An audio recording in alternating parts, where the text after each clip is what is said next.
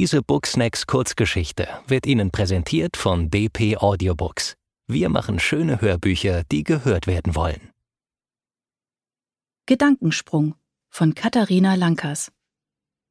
Warmer Zitronenduft umgab sie.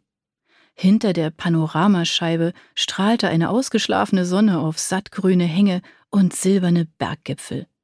Die perfekte Kulisse für diesen Tag.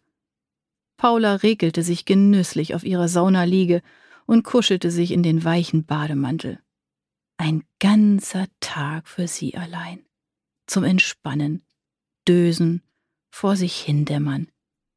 Kein Wandern, kein Bergsteigen, keine Gespräche, einfach nur für sich sein.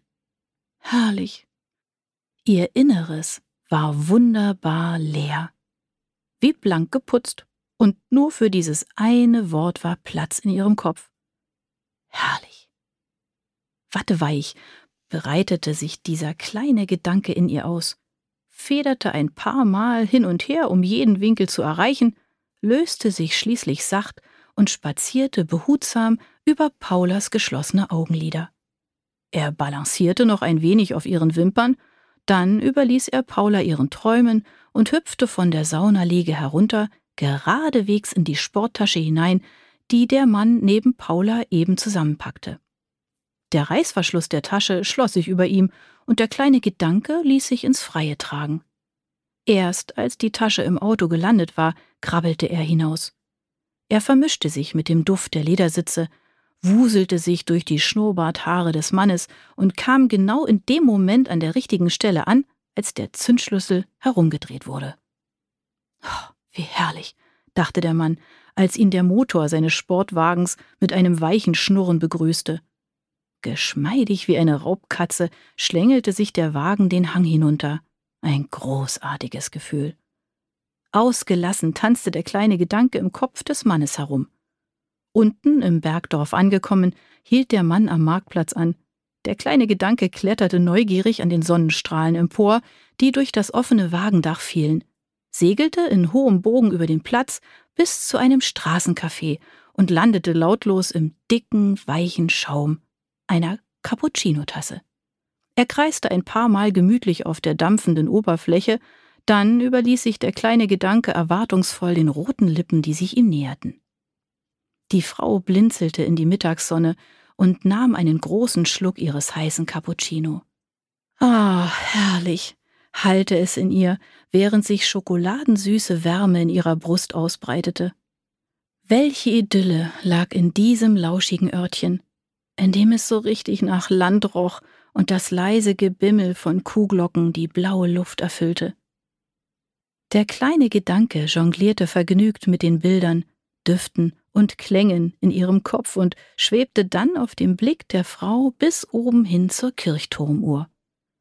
Als wenig später die Kirchenglocken zu läuten begannen, schlang er sich um einen dicken, runden Glockenton und ließ sich von ihm sanft nach oben tragen, über Butterblumenwiesen, Lärchenwälder und Felsformationen, immer weiter hinauf in die Berge. Auf so einem Gipfelkreuz saß er gerne, der kleine Gedanke. Menschen mit strahlenden Gesichtern besuchten diesen Platz, und er liebte es, ihnen in diesen Momenten Gesellschaft zu leisten so wartete er schon voller Vorfreude auf den Wanderer, der mit bedächtigen Schritten die letzten Meter über die sonnenbeschienenen Grasmatten bis zum Gipfel zurücklegte. Marks Herz klopfte heftig von der Anstrengung des Aufstiegs, als er das Gipfelkreuz mit beiden Händen umfasste.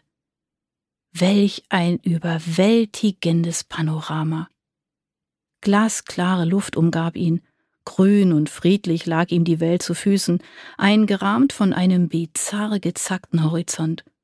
Und ganz leise klang unten aus dem Tal das Läuten der Glocken herauf.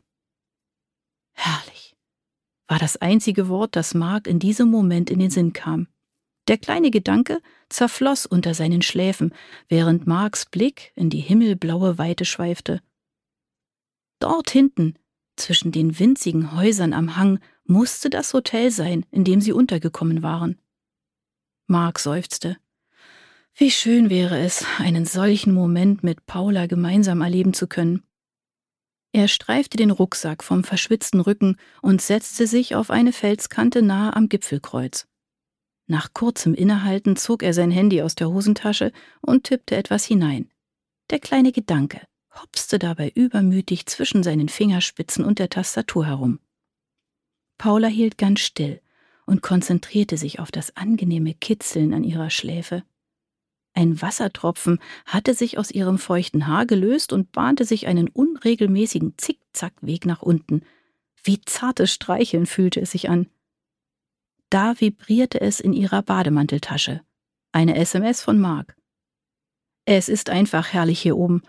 Wie gerne würde ich das mit dir teilen. Lächelnd schaute Paula über ihre rot lackierten Zehen hinaus durch die Scheibe zu den fernen Berggipfeln, bevor sie begann, eine Antwort zu tippen.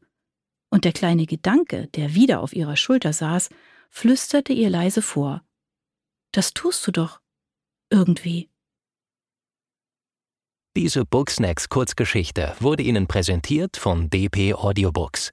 Wir machen schöne Hörbücher, die gehört werden wollen.